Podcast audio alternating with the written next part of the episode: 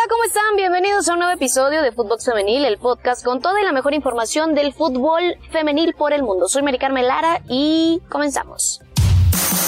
Footbox Femenil, un podcast con las expertas del fútbol femenino, exclusivo de Footbox.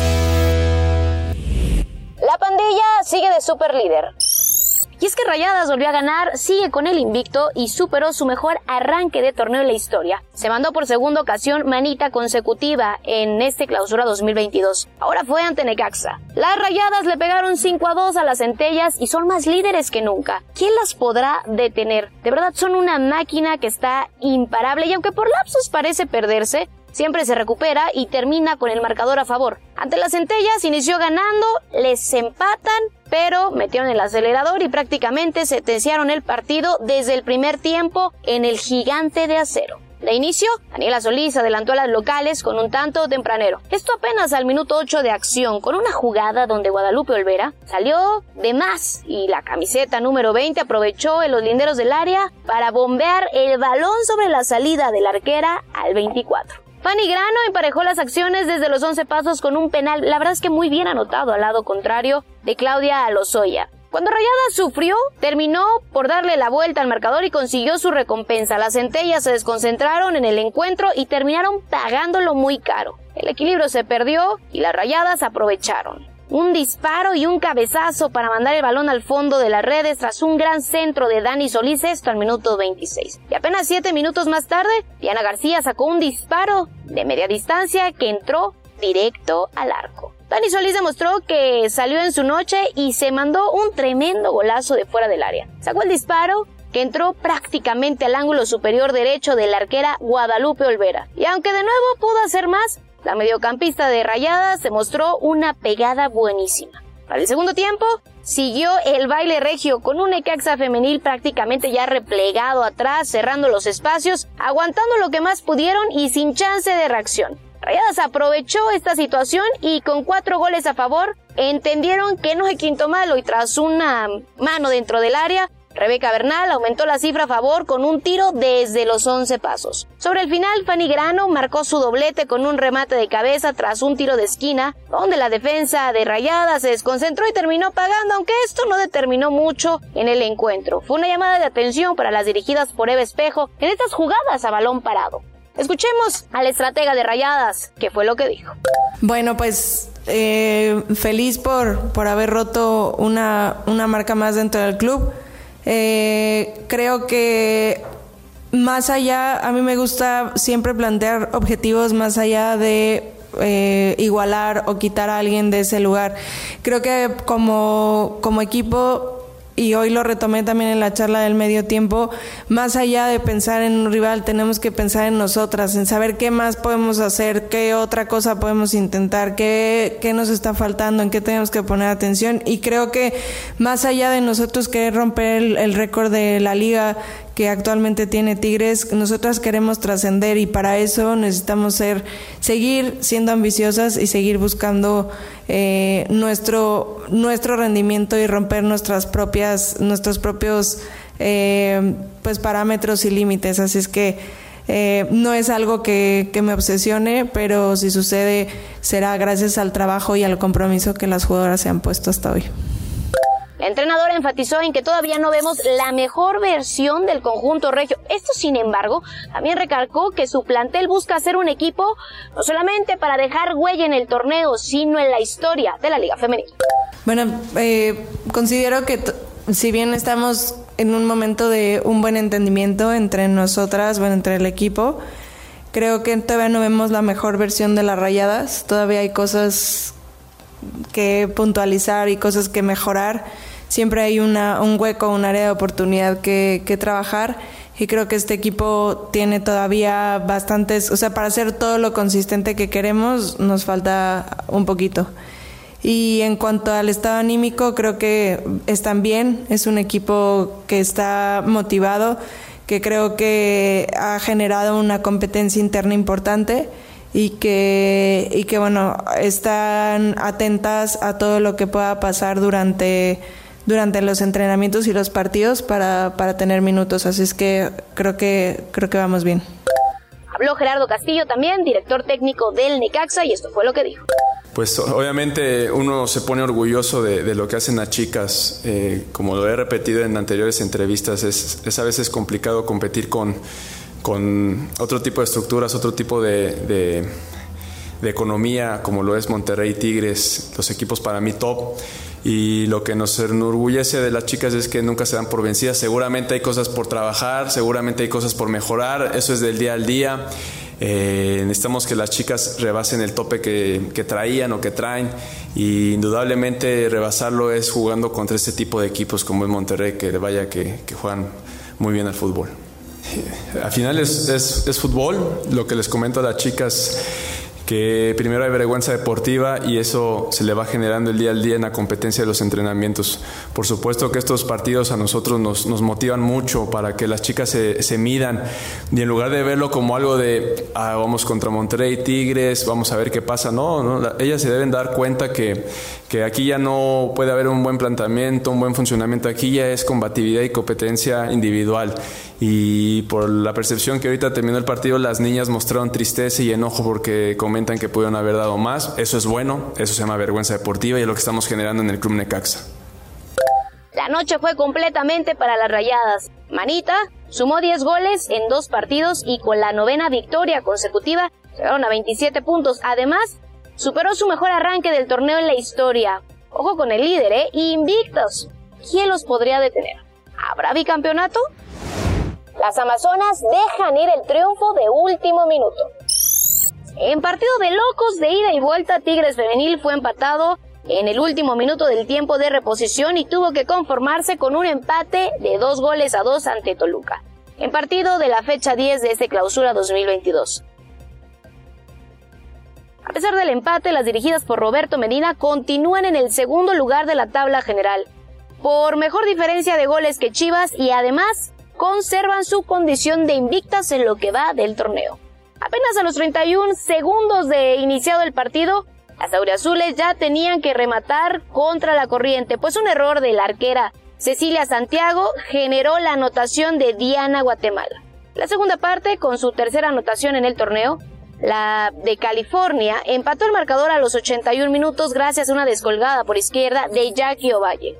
La voltereta momentánea se dio hasta el minuto 89 con anotación de Fernanda Elizondo.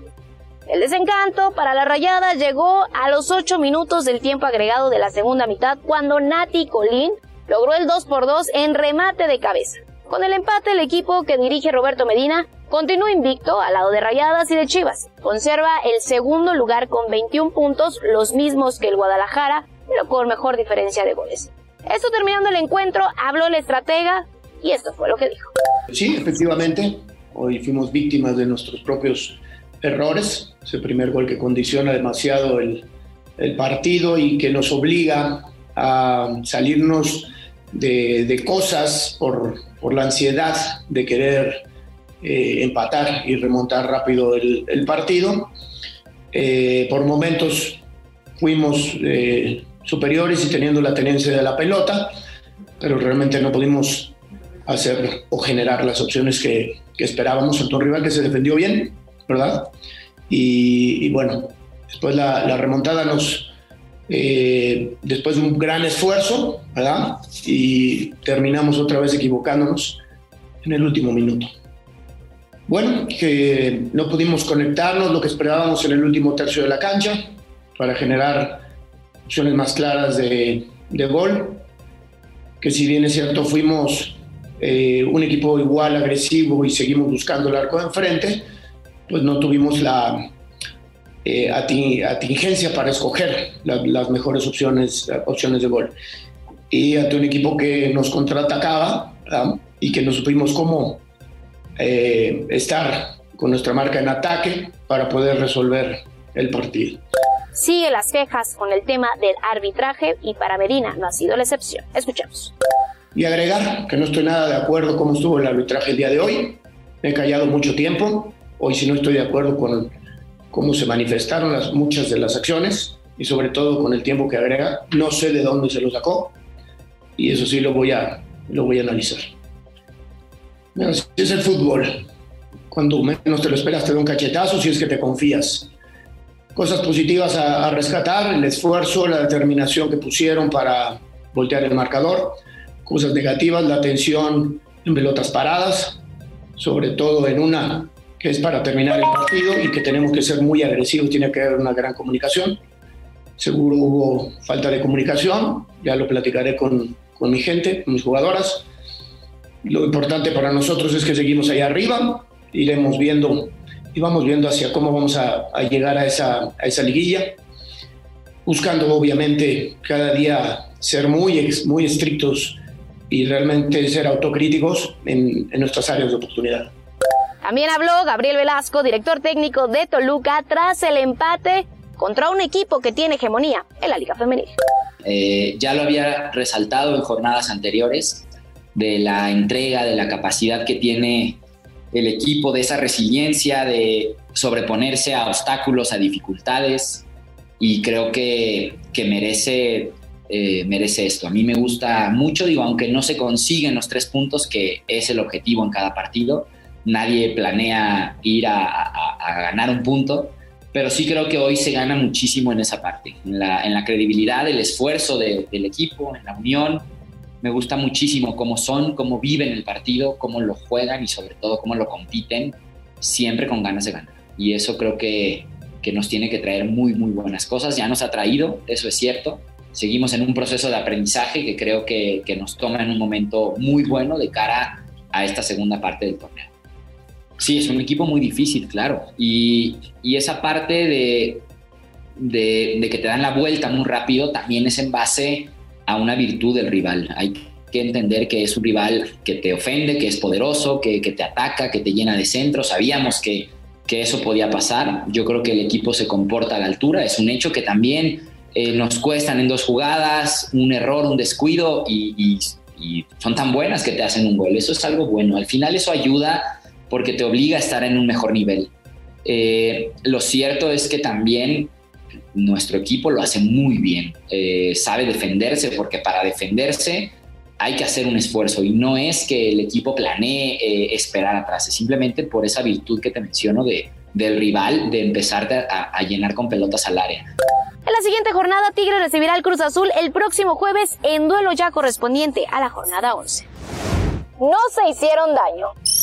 Otra vez un insípido empate en el Estadio Caliente y es que pareciera que a Cholos Femenil se le ha olvidado cómo ganar y va sumando a cuenta gotas. Ahora dividió unidades esto ante las universitarias tras igualar 0 a 0 en acciones de la jornada 10 de este torneo. El panorama continúa color de hormiga para ambas entrenadoras. Sin ninguna novedad, en el primer tiempo pocas emociones por parte de ambos equipos, aunque Tijuana tuvo más oportunidades de cara al arco, el ingrediente que predominó fue la falta de contundencia.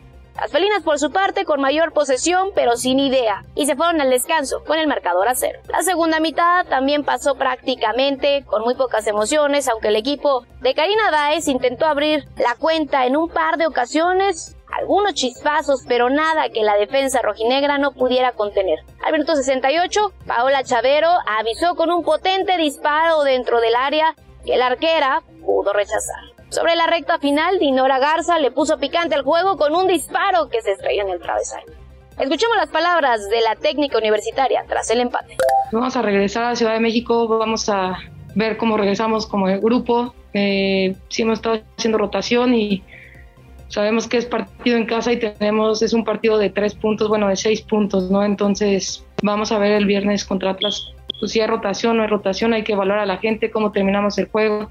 Entonces hay muchos factores y falta un poco para tomar esa decisión. Pues mucha alegría de que Chavero está de regreso, también Chavero pues una cara muy feliz de estar de regreso con su grupo, entonces ya sumando un elemento más a la ofensiva. Y con Aérea yo creo que falta adaptación ahorita, fue mucho tiempo, ha sido mucho tiempo el que ha estado parada, luego por ahí entró con el dash, tuvo la, pues, la lesión en la nariz y ahorita otra vez retomar y adaptarse a usar pues el antifaz que va a estar usando. Entonces es cuestión de tiempo, pero cada vez se le ve mejor en los entrenamientos. Para la jornada 11, el equipo de Karina Baer recibirá al Atlas, mientras que las dirigidas por Fabiola Vargas visitarán a un equipo que no sabe lo que es perder, las Chivas. Esto ha sido todo por hoy. No olvides escucharnos en Spotify, calificarnos con 5 estrellas. Recuerda que nos puedes escuchar en Footbox Femenil lunes, martes y viernes. Síguenos en nuestras cuentas personales, pero también recuerda que puedes encontrar a Footbox en todas las redes sociales. Los esperamos, escríbanos. Soy Mari Carmelara y nos escuchamos la próxima en un episodio más de Footbox Femenil. Abrazo. Footbox Femenil, podcast exclusivo de Footbox.